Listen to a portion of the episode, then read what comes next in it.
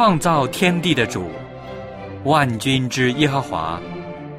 今天是安息圣日，我们来到你的面前，敬拜你，亲近你。愿你与我们同在，悦纳我们的敬拜。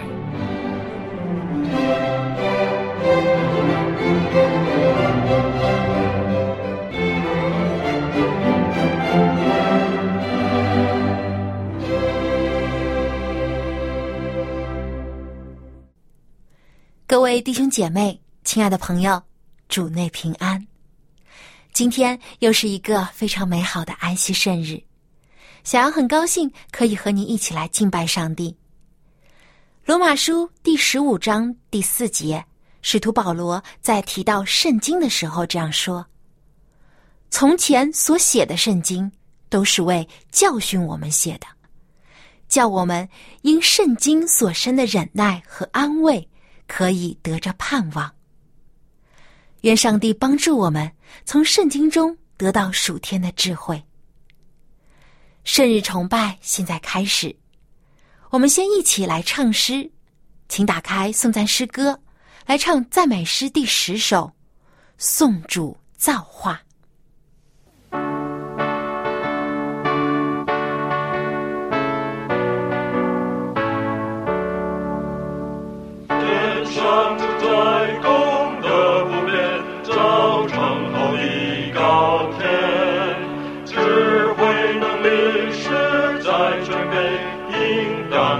영장내 호를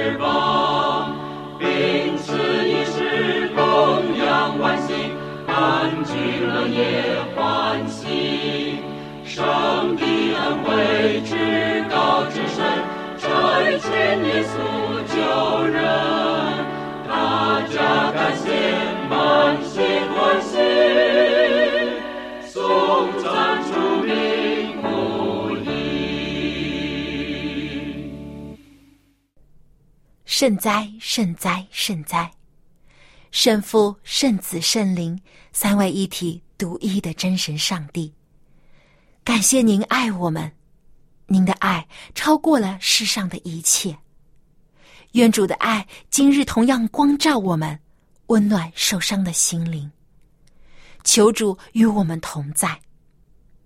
愿主悦纳我们今日的崇拜，奉主耶稣基督的名求，阿门。接下来是读经的时间，让我们打开圣经，翻到马太福音第五章三到十六节。我们用起音的方式来朗读这几节经文。基督徒生活，虚心的人有福了，因为天国是他们的；哀痛的人有福了。因为他们必得安慰，温柔的人有福了，因为他们必承受地土；饥渴慕义的人有福了，因为他们必得饱足；连续人的人有福了，因为他们必蒙连续；清心的人有福了，因为他们。必得见上帝，使人和睦的人有福了，因为他们必称为上帝的儿子。为义受逼迫的人有福了，因为天国是他们的。人若因我辱骂你们，逼迫你们，捏造各样坏话毁谤你们，你们就有福了。应当欢喜快乐，因为你们在天上的赏赐是大的。在你们以前的先知，人也是这样逼迫他们。你们是世上的盐，盐若失了味，怎能叫它再咸呢？以后无用，不过丢在外面被人践踏了。你们是世上的光，城造在山上是不能隐藏的。人点灯。不放在斗底下，是放在灯台上，就照亮一家的人。你们的光也当这样照在人前，叫他们看见你们的好行为，便将荣耀归给你们在天上的父。在圣经中有一卷书非常特别，专门描述了青年男女之间的爱情，这就是。圣经旧约的雅歌，雅歌被称为是所罗门所有诗歌中最美的一篇，描述了所罗门与一位牧羊女的真挚爱情。不仅如此，雅歌中所讲述的爱情还有更加深刻而重大的意义。今天，我们就和望潮牧师一同来学习，他正道的题目就是“爱的真谛”。雅歌中的信息，让我们把接下来的时间交给王朝牧师。各位朋友，各位弟兄姐妹，你们好！今天我们继续这个智慧书的一个系列，也是在旧约圣经当中的一卷书——雅歌书，在英文就是“歌中之歌”。那么奇怪的。既然是列入基督教的圣经，但是呢，有两卷书都是很美丽的书，而且都是和女性有关系的。一卷书就是以斯帖，上帝的名字一次也没有提到；另外一卷呢，就雅各书，当然有人认为提过一次，但不管怎么样，一般认为一次都没有提到。雅各书没有提到。上帝名字的，但是呢，充分的体现了一个圣经的要义之一。雅歌是一个歌颂爱情的一卷书。那么，我们知道，保罗就归结我们整个基督教的信仰，它如今长存的有信。有望有爱，其中最大的就是爱。格林多前书十四章第一节，所以你们要追求爱，追求爱。圣经也讲，上帝既是烈火，但上帝也就是爱。当然，爱不是上帝，但上帝就是爱。爱是上帝的主要的属性。那么，我觉得这个非常有意思。在近年来，很吸引我的一幅广告。有一次，我在一个地铁站看见一个大大的广告，说字可以简化，因为我们现在用的是简体字嘛，而且简体字总的讲来有很多好处，给很多文化程度低的要。认字的人带来很多方便，它可以字可以简化，爱不能没有心，哎，这广告很吸引我，我当时就用照相机把它拍下来，因为今天现在的简化字，这个爱字呢，真的是把心挖掉了，没有了。生活也可以简单，但爱不能没有心，字可以简化。但是如果我们表达爱的时候是没有心的话，这种文字、这种歌唱、这种戏剧、这种电影、电视，今天你说电影、电视、戏剧、小说，或者是所唱的很多很多都是讲爱，对不对啊？但是这里面到底是什么爱呢？实在是值得我们思考的。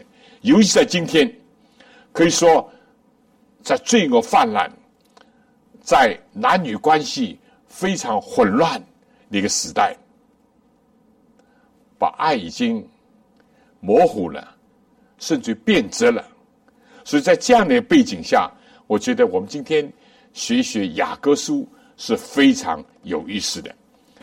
雅各书整个就一百一十七节。八章圣经，而且都很简短的，但是呢，他是讲到一对男女，他们彼此，这就像今天的一般人恋爱一样，他们初次相识就彼此怎么样？彼此群目吸引，异性的吸引，人到了一定的年龄啊，生理成熟了，荷尔蒙啊。激素到了一定的时候了，彼此异性的相吸，对不对？哎，这个和物理上正好相反，但是人在生理上、在心理上是异性是相吸的。然后呢，他们当然希望再重逢，是吧？这是第二首歌了，重逢。那么得偿所愿，他们真的有机会重逢了。第三呢？我们中国人有一句话：“有情人终成眷属。”啊，他们结合了。但是呢，这雅歌里面也讲到，他们结合以后呢，有一度短暂的分离，分离的时候的痛苦，对不对？有人讲，生离死别是人生的两大痛苦，生离甚至一半的死亡，尤其是有情人分离了。啊，也有试探，也有引诱，也有压力，啊，所以他分离以后呢，互相的相思。这第四首歌，第五首歌呢，就在第六章啊到第八章第四节的，就说两情相悦，而且呢誓不分离，希望永远不再分离。最后第六首就讲到第。传道书最后一章第八章第五到第十四节，就是爱情无价，永远坚立。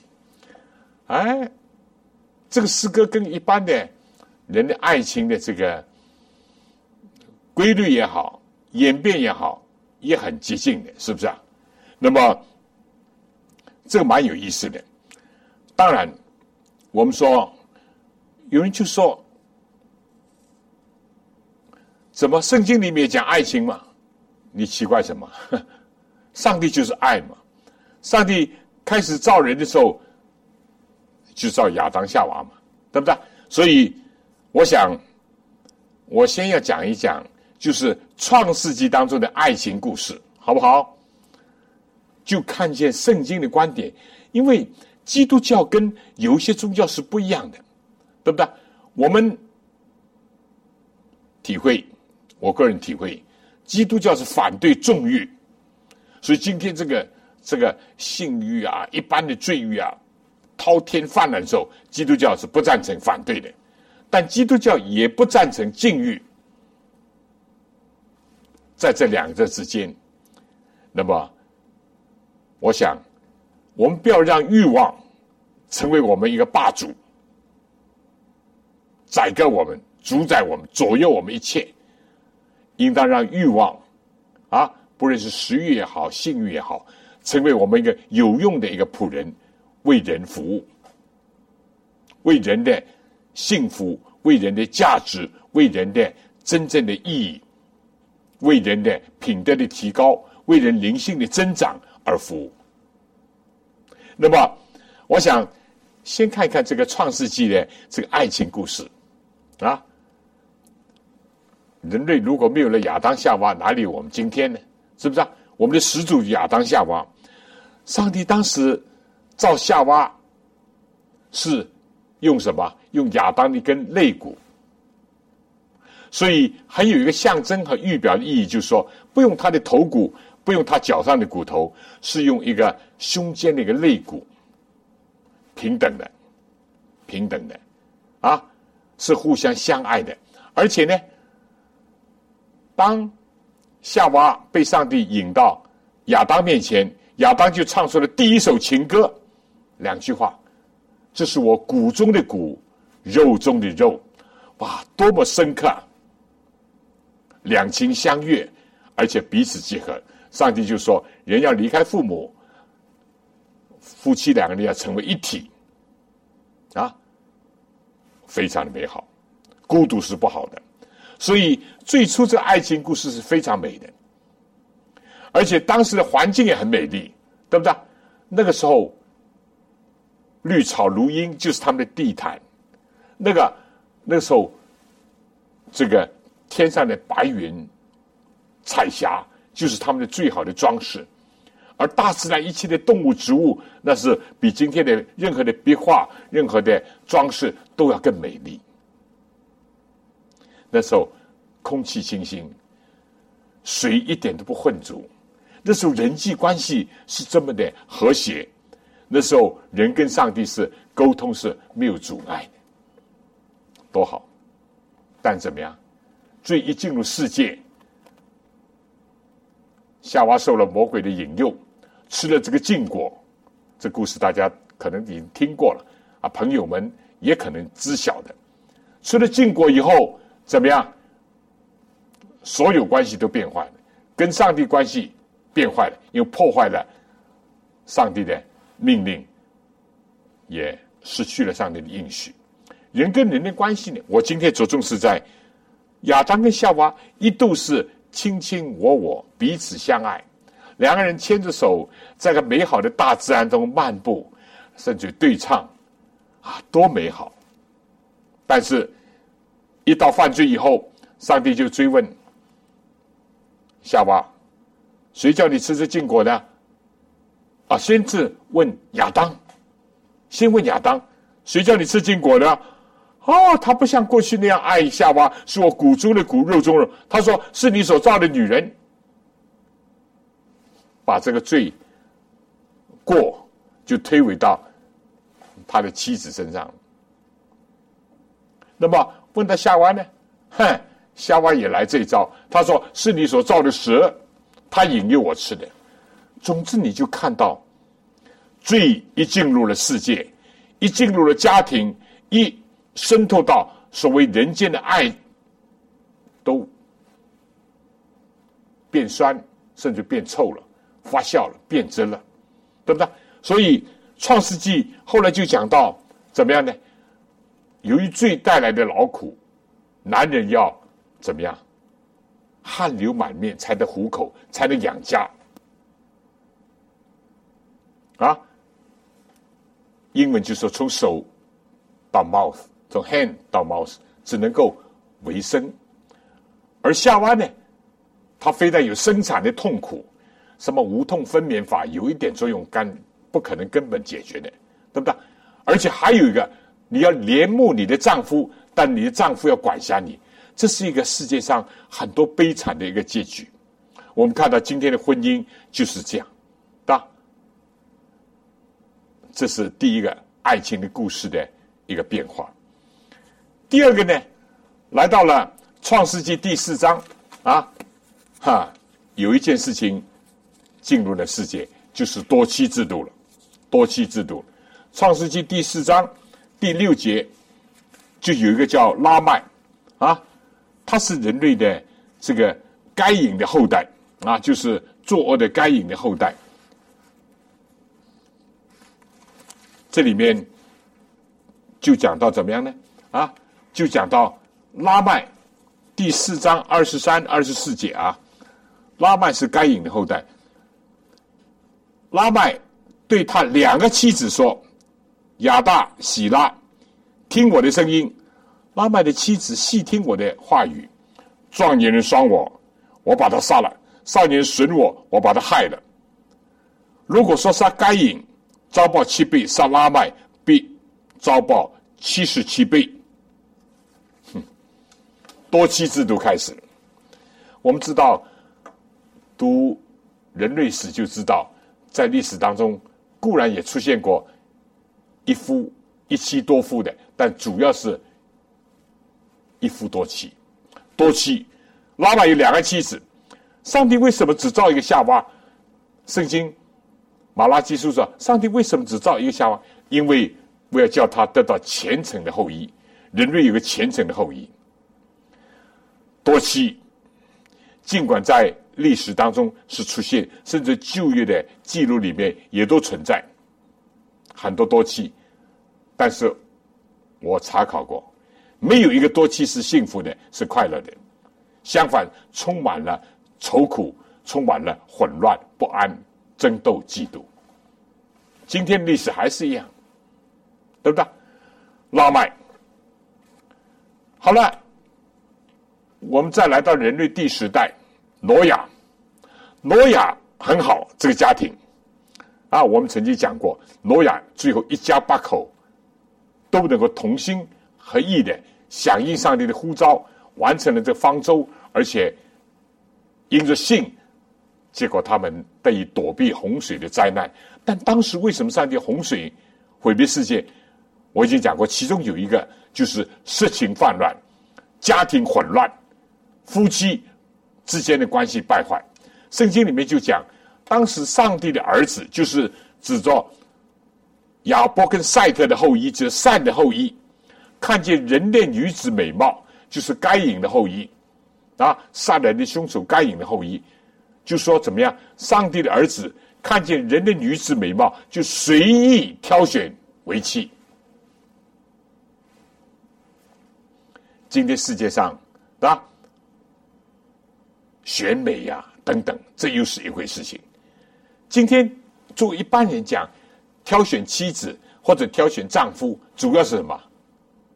有的是随意，随意的依据有什么？美貌啊！现在国内流行的叫做什么？高啊富帅，高富帅。那么女的呢要白富美，类似这些。总之就是说，被帅呀、美呀这些作为一个选择的一个主要的标准，这就是造成真爱被破坏。也是造成世界混乱的一个主要的原因。挪亚，但是好的呢，挪亚有一个好的榜样，对不对？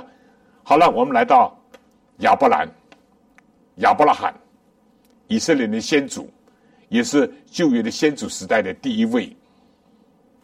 他的妻子莎拉，但是不生育，这个也是今天常见的现象。啊，夫妻他们两个很好的。莎拉也是很美貌的，莎拉很美貌的，对不对？甚至于亚伯拉罕要他隐藏他的身份，说你就当我的妹妹。他们也是啊，同父异母，总是有血亲关系的。因为在那个时代，他就说怕人因为你美貌啊，把你娶了去，抢了去，伤害了我，你就说是我的妻，说我的妹妹嘛，不要说我是我的妻子，是他的妹妹，但是更重要的关系是他的妻子。本来应当还可以了，但是人生也有不幸的事情，怎么样？他们不生育。我们知道，今天根据医学说，有百分之十五的夫妻是不会生育的，不孕症，有的是丈夫问题，有的妻子问题，有的双方的问题等等。但是他们可能，我想，由于近亲关系也是其中一因素，不生育。结果呢？又惹来了婚姻上的、爱情上的问题。呃，他妻子说：“那么啊，我不能跟你传宗接代。那么将来这个财产谁继承呢？”亚巴兰说：“就是我的老仆人喽，啊，以利以谢了。”啊，上帝说：“不不不，不是他。”啊，那么上帝已经应许他们有个孩子，结果等了一年不算，等了十年不算，啊，七十五岁等到八十六岁的时候。上来说，不如我把我的婢女下嫁给你做做妾，做小老婆。讲的通俗一点，她生了一个孩子，或者呢，我们家庭会好，谁知道呢？所有这些悲剧了，现在世界上一再一再的重演，以人的意思代替上帝意思，以人的想法代替圣经的原则，结果呢，不是家庭和睦了，更好了，是家庭不断的嫉妒、纷争、吵闹，啊，彼此勾心斗角，很惨，对不对？结果亚伯拉罕在撒拉的要求下。忍痛含着眼泪打发下家走吧，走吧，走吧，等等，这又是一个圣经里面你看，创世纪是人类的出名的一个记录，就看见什么多妻啊，什么等等都来了啊，但是也不尽是坏的啊。以撒的婚姻是非常的美，以撒，以撒是。上帝应许亚伯拉罕的一个孩子，他到四十岁才结婚，但是呢，他的爸爸坚持一个，一定要不要娶当地的外邦的女子，要娶本乡本族的有同一信仰的女子。结果呢，他委托他的老仆人啊，这个结果娶到一个利伯家，非但是美貌贤惠。而且是非常有服务精神的一个女子，圣经很美的。有一天晚上，以撒在田间傍晚的时候，你可以想象这一幕美丽的图画啊！在傍晚的时候，以撒在田间，可能那时候正好在有收成的时候，他在田间默想。忽然远远听见这个骆驼铃响，他眼睛睁开一看，有个骆驼队来了啊啊！原来怎么样？他的老仆人。已经把利伯家带回到自己的本族本乡，应到了亚伯拉罕的要求，娶到了本族本乡的女子，而且是一个非常美貌、非常贤惠，而且非常有爱心服务人的一个利伯家。太好，圣经讲啊，以撒就把他领到帐篷。自从他母亲死了以后，他才得了安慰。孤独是不好的。找不到合适的配偶也是痛苦的，有了一个合乎心意的这样一个女子，能够成为夫妻是个非常美好。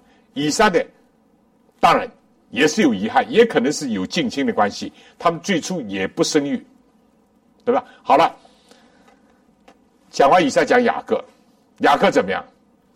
雅各因为欺骗他的哥哥，也欺骗他的父亲，最后被迫要漂流。离开家乡，因为姨嫂要追杀他，他赶快逃。他的母亲赶快走，免得我一天看两个儿子死在我的面前。他去到了异乡各地，去到他母舅，就他母亲利伯家的家里。哎，拉班，他的舅舅两个女儿，当然也是近亲了，一个叫利亚，一个叫拉姐。圣经讲利亚呢是大女儿。但她眼睛没有神，可能没有吸引力啊。雅各看见她的差不多火花，但他喜欢拉姐，但谁知道呢？他骗人，也给人骗。同放花烛夜，第二天一清早，那个时候没有电灯，一看，哎呀，他的舅舅是把他不喜欢的利亚给了他，结果他很失望。后来他的母就说：“不要紧了，不要紧了。”你既然这么的爱拉姐，我允许给你再给我做七年的工作，啊，用七年的劳动来作为代价。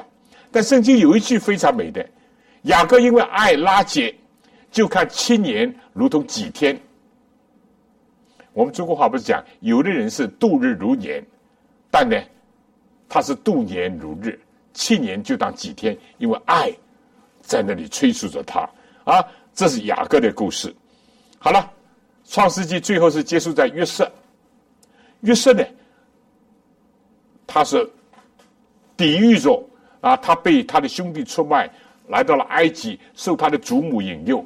他的祖母想，家中没有其他人啊，我的丈夫又在朝廷里做官的，他就不断的催逼他，引诱他，因为约瑟是一个一表人才，而且是。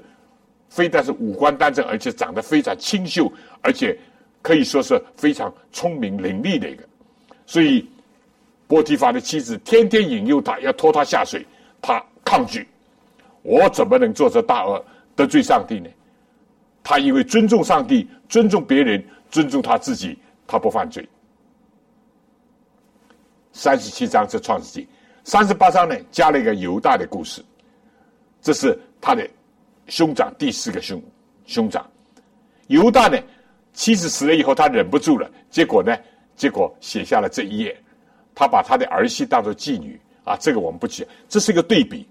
但有意思的呢，来到了约瑟从监狱里面提出来以后，法老就赐婚，把一个公主赐给他做妻子。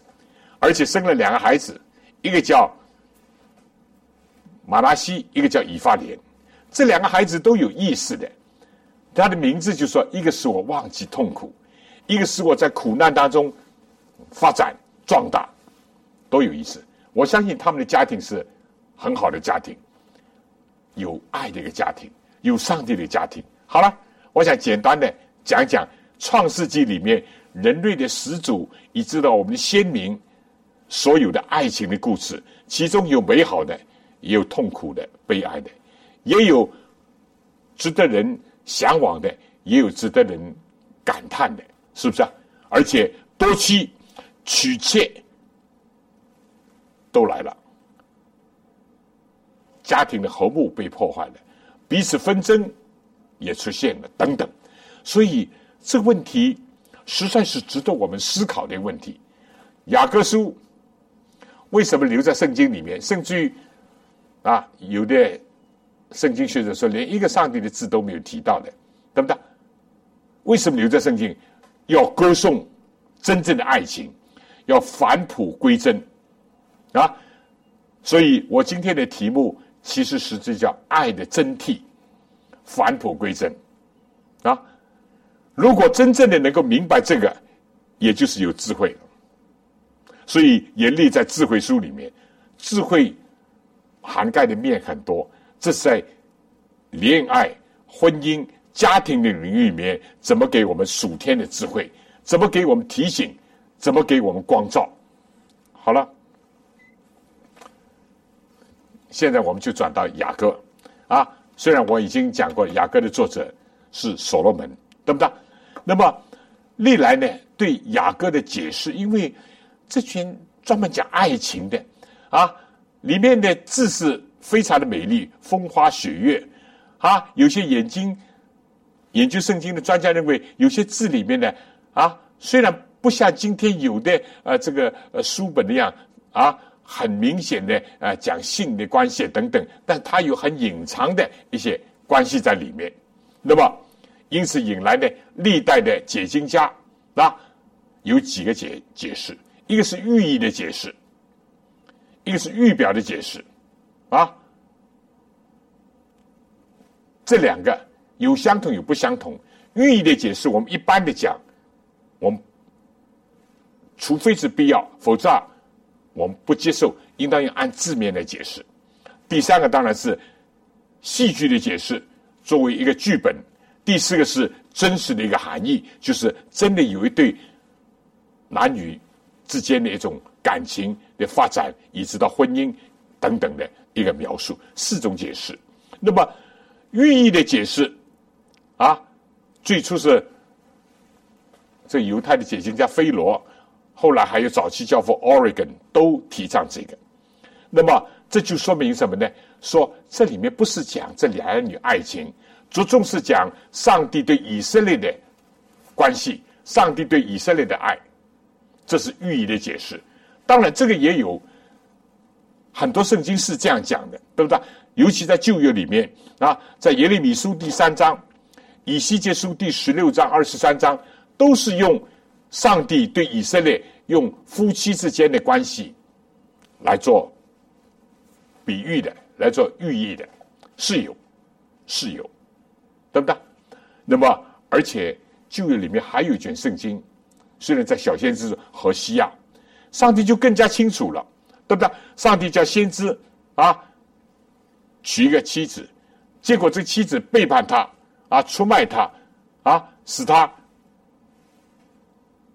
怎么样？使他痛苦，而这个妻子成为一个淫妇。但是上帝叫何西亚说：“你要忍痛，再把她娶回来，象征着什么呢？以色列是我的妻子，但是呢，背离我，出卖我。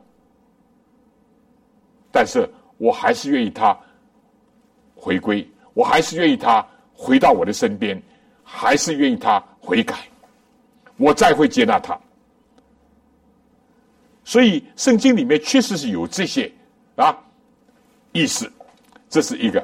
第二呢，那到了新约的时代呢，有人就说，这更加是指着基督对什么呀？对教会的爱，是预表，是象征着这个啊，是象征着这个。那么这个圣经里面多了很，对不对？马太福音第九章第十五节，二十五章第一节讲到十个童女的比喻，约翰福音第三章二十九节。哥林多后书十一章第二节，保罗明明讲：“我把你们许配给基督，就好像一个贞洁的童女，但我怕你们会受引诱，变了心等等。”啊，启示录里面更加讲到将来耶路撒冷心腹下降。不过最最深刻的，或者是最最写的具体的是以弗所书第五章，新月以弗所书第五章，对不对？那么这里面怎么讲？这里面很清楚、很清楚的讲到，把基督和教会的关系比作新郎跟新妇的关系。以弗所书第五章第二十二节开始啊，你们做妻子的应当顺服自己丈夫，如同顺服主，因为丈夫是妻子的头，如同基督是教会的头，他又是教会全体救主。教会怎么样顺服基督，妻子也要怎样，凡是顺服丈夫。你们做丈夫的要爱你们的妻子。正如基督爱教会，为教会舍己，用水其实道把教会洗净，成为圣洁，可以显给自己，成为荣耀的教会，毫无玷污、皱纹等类的病，来圣洁没有瑕疵的。丈夫也当照样爱妻子，如同爱自己的身子；爱妻子就爱自己。从来没有人恨过自己身子，总是保养顾惜，正像基督待教会一样。等等，所以，而且最后呢？他讲，为这缘故，人要离开父母与妻子联合，二人成为一体。这创世纪所讲的，这是极大的奥秘。我是指着基督和教会说的。这段圣经是非常非常清楚啊。所以有人就说，雅各书留在圣经里面，着重，尤其来到了新月，是说基督对教会的爱。那么，因为有些人在强调。甚至只认为是这样的时候呢，他们有一点意思，就是说排斥了怎么样夫妻之间的这种爱和性，觉得哎呀，基督教怎么会讲这个？其实他们是一个误解。其实上帝创造我们的婚姻本身就是上帝所设立的，对不对？第一次婚礼就是上帝所祝圣的。耶稣第一个神迹就在迦南的婚姻宴下，所以这是一个禁欲主义的思潮。大家都知道，就第一世纪以后，就是有个叫知识派主义 （Nosticism），。他们一部分人是重欲，意思就是说，肉体、身体、物质都是最烂掉了，怎么样？坏掉怎么样？但是另外一部呢，他们就禁欲主义啊，在哥罗西书里面甚至已经有了啊，苦待自己身啊。所以这个思想从奥古斯丁一直到中世纪。你修道院的制度都是一个禁欲，禁欲，所以罗马天主教怎么样？神父不可以结婚，对不对？哎，做修女的也不结婚，等等等等，从禁欲。其实这不是圣经的一个思想跟要义，对不对？我已经开始讲，我们是不赞成反对纵欲，但是基督教也不接受禁欲的思想啊。那么。实际上呢，第三就是讲一个夫妻之间的一个爱，而且是一种真爱。如果你读一读整个的一百一十七节八章，很快的，有些人很喜欢读，有些人读了很多遍，尤其在他恋爱的时候啊，他说圣经也是非常是认可，也是歌颂，甚至推崇这种纯洁的爱的。那么，其实为什么？固然我们也可以从寓意或者预表来接受，这是也同时从人间的爱表明上帝对以色列的爱，基督对教会的爱，这可以接受。但是呢，也不要否定夫妻之间的爱，把它排除在外，这是无需要的，对不对？我们知道历代以来都有这种思潮，对不对？大家都或者听说柏拉图式的恋爱就怎么样，有爱没有性的。但今天又来到另外有性没有爱的，其性跟爱是有联络的、有联系的，对不对？因为上帝造人的时候就有身体，就有精神感情，当然也有道德跟灵性。道德跟灵性就告诉我们，人应当怎么样来组织家庭。经营家庭、构建家庭，对吧？所以我在证婚的时候常常讲一夫一妻。历史当中虽然出现一夫多妻、一妻多夫，但圣经是一夫一妻，亚当跟夏娃。上帝为什么这样？使得人有虔诚的后裔。马拉基书很清楚的告诉：上帝不是没有能力造多人。圣经讲啊，但他为什么单造一人呢？他有个目的，希望这个家庭是纯洁的，希望的儿女下一代是虔诚的，不要效法父母啊。呃，一妻多夫或者一夫多妻都不好，一夫一妻，一男一女啊。圣经里面很清楚的讲，这就是一个男一个女。雅各书也是这样讲，亚当夏娃一男一女。为什么？今天有些已经变乱了。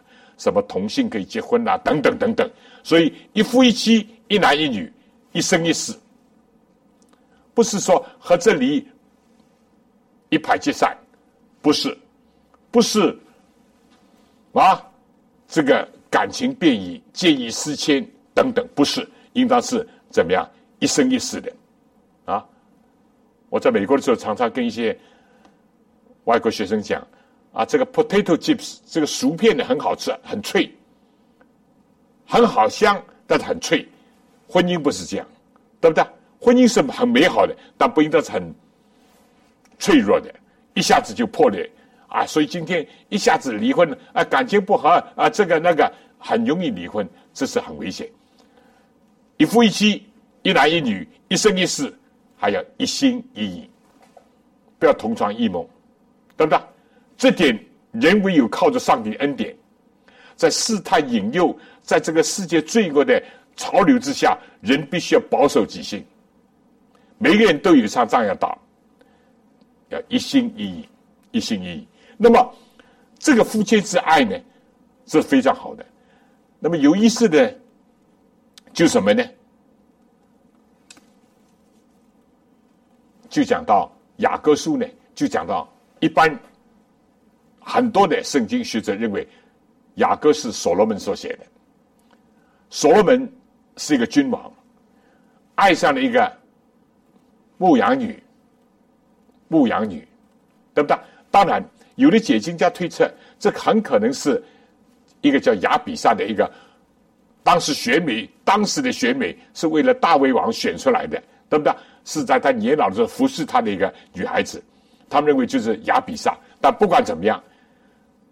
这里面，在雅各书讲这个女孩子叫苏拉密，那么有人呢就说 Solomon Solomon Solomon Solomon，这是很谐音，表明他们之间很有感情，很亲近，这个也很很有意思，对不对？所罗门是平安啊，苏拉密啊，这是一个谐音，很和好的。那么，我想既然讲到雅各。不能不讲讲所罗门。所罗门年轻的时候是很纯洁的、很谦卑的、很敬畏上帝的。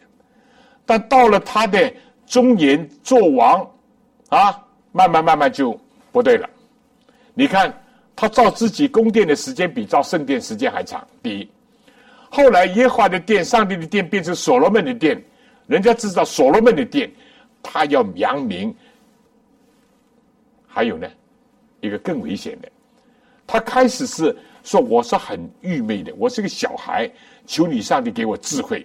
到后来呢，他就依靠自己的聪明了。也正是我们上次提到的，他在箴言里面说，应当敬畏上帝啊，因为敬畏耶和华是智慧的开端，认识自身者就聪明，不要依靠自己的聪明。他学会了，他懂了，他有一度怎么样呢？他想，我做君王，我已经讲过，以色列是个小的国家，在版图上是一点而已，周边有大国啊，有埃及啊，大国，对不对？还有周边的这个亚兰啊，等等等等。是所罗门就想，哎呀，我要保住我自己的王位国权，怎么办法呢？他就。玩弄自己聪明了，当然，这个在今天世界上很多的国家，不少的政治家也是搞着所谓婚姻的联姻，用联姻啊，哎，他娶了埃及的公主，他心里面想：我娶了你埃及的公主，你埃及总不见得来再来欺负我，总来打我了吧？我们大家会和好了吧？哎，娶一个不够，又娶亚兰的，又娶这个，又娶那个，娶了很多很多。他的想法是：嗨，我这个布好了我的阵脚，我现在可以安稳了，啊！从另外方面讲呢，其实撒旦呢也怂恿他的一种情欲，啊！当然，他主要是一种政治的婚姻，但是也不能避免这些埃及的、这亚兰的、这些其他周边国家的这些女子引诱他，诱惑他的心，使他偏离正道。使他拜偶像，使他压迫人民，使他使得社会的秩序混乱，上梁不正下梁歪嘛，这是必然的，对不对？君子之名，日月之过，这都是中国人的好的经验的一个总结。所罗门也是这样，有一度你知道，所罗门有很多的妃嫔啊，除了有皇后，有很多的妃嫔啊。你如果读这个。传道书第七章啊，二十八节，有很多人不懂的，很多人就说：“嗨，圣经，圣经简直是重男轻女啊！”尤其是一些女士们读到这些圣经很有意见啊。这里面怎么讲？传道书第七章二十八节，传道者说：“看呐，一千男子中，我找到一个正直的人。”但众女子中没有找到一个，意思男的一千个当中还找到一个忠心的、正直的或者好的，一千个女的当中一个都找不到。很多人就说：“你看，圣经的作者不是明明是重男轻女吗？”不，当我读到圣经的时候呢，哈，你如果读《列王上》第十一章，《列王上》第十一章。所罗门有多少的妃嫔啊？七百加三百，七百加三百，一千。他的想法以为有了这么多妃嫔，非但自己啊，这个可以放纵，而且呢，国泰平安啊，这个政治上不会受到挑战，周边的国家会保护他，因为联姻的制度。其实呢，一千个女子当中找不到一个是有真正的爱情的。都是怎么样贪慕他的虚荣啊，贪慕他的荣华，甚至引诱他偏离真神上帝去拜偶像的。圣经就这样讲。所罗门后来历史的悲剧就在这里。如果不是他最后的悔改，如果不是上帝恩典跟怜悯，他可以说一败涂地。他可以说他的人生是真的见不得人，真的是为国家为民族带来灾害。可信的。他最后悔改，可信的，上帝有余恩在他身上怜悯他，挽回了他，以致写下了这个传道书，也在箴言里面留下了很多警戒青年人不要爱慕女色，不要亲近妓女等等等等，他自己惨痛的经验。所以读圣经有的时候要仔细一点啊。那么我读到这个，我很我很欣赏。对不对？原来他在一千个妃嫔当找不到一个有真正爱情的人，雅各书所推崇的就是真正的爱情。一个牧羊女，她说：“你不要嫌我黑，因为我常常放羊，要晒太阳，我是劳动的，我是等等。”啊啊！今天固然在西方呢，很多女孩子啊喜欢在海滩晒得血血红，那，所谓啊什么像同样的皮肤颜色。而今天很多女孩子呢，哎呀，见了光就怕啊啊！非但是啊太阳眼镜，非但是这个帽子，非但是这个，哎呀，她很多使得自己白白白。白的像张白纸的样。苏拉米语说：“哎呀，请你不要嫌我黑，对不对？我是一个放羊的，等等等等。那么，所罗门，有人认为所罗门是亚比赛也好，是叫苏拉密的一个牧羊女也好，她找到了真正的爱情，好吧？是一个淳朴的爱情，是一个纯真的爱情。”是一个不是单求外保的一种爱情，这是非常有价值的。那么讲到这里，必须要讲这个高潮啊。雅各书最后第八章是一个非常美丽动人的，而且是呢可以说是很重要的。雅各书第八章啊，最后第六到第七节啊，第六到第七节。啊，这实在是值得称颂的一个。第六节说：“求你将我放在心上，像印记，戴在你的臂上如戳记，因为爱情如石子坚强，记恨如阴间的残忍。所发的电光是火焰的电光，是耶和华的利言。所以，如果说上帝的名字提一次，就在这里。那有人认为是另外的语言，呃，这个。”我不去讨论。第七节，爱情重水不能熄灭，大水不能淹没。若有人拿家中所有的财宝要换爱情，就全被藐视。这两句是精华，可以说是一个总结，对不对？这里说要爱情，要真正的在心里面像一个印记那样，在背上好像是现在烙印那样，对不对？哎。所发的火光是火焰，他说：“这种爱情的这种热度，这种爱情的烈焰，大水都不能淹没，重水不能熄灭。”他尤其有个对比，他如果有人把家中所有的财产要来换爱情，就全被藐视。一个所罗门王，一个牧羊女，好像。从阶级，从门啊，好像门不当户不对。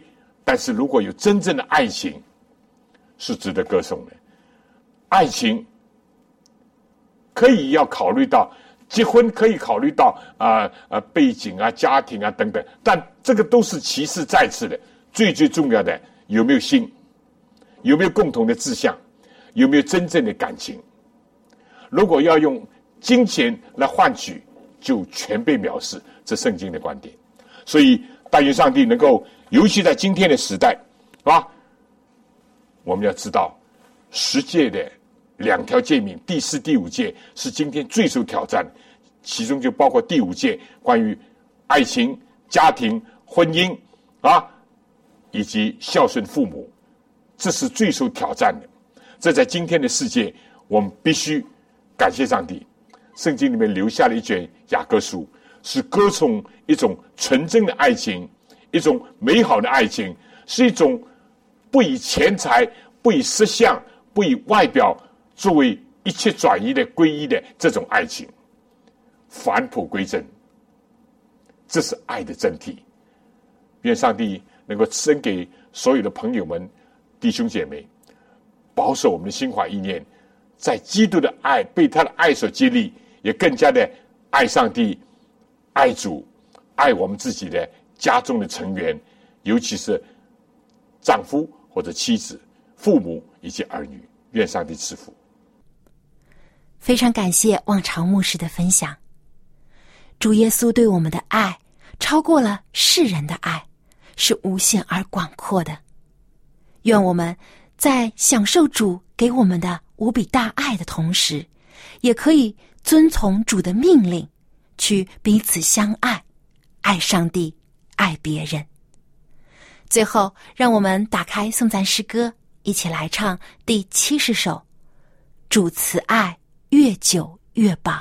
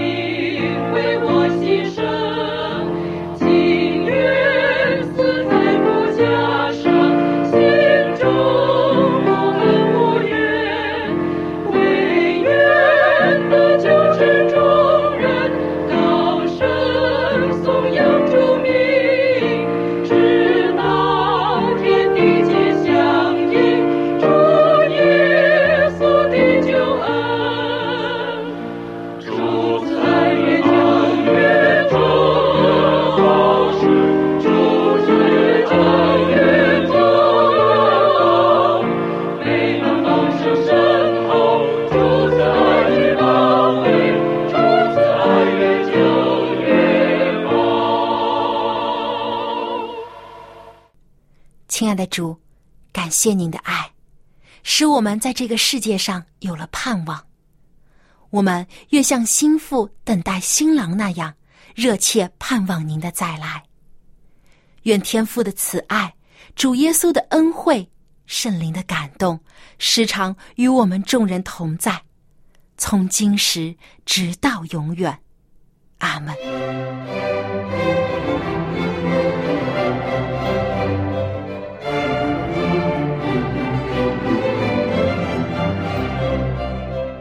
圣日崇拜到此结束，谢谢收听，祝您安息日快乐。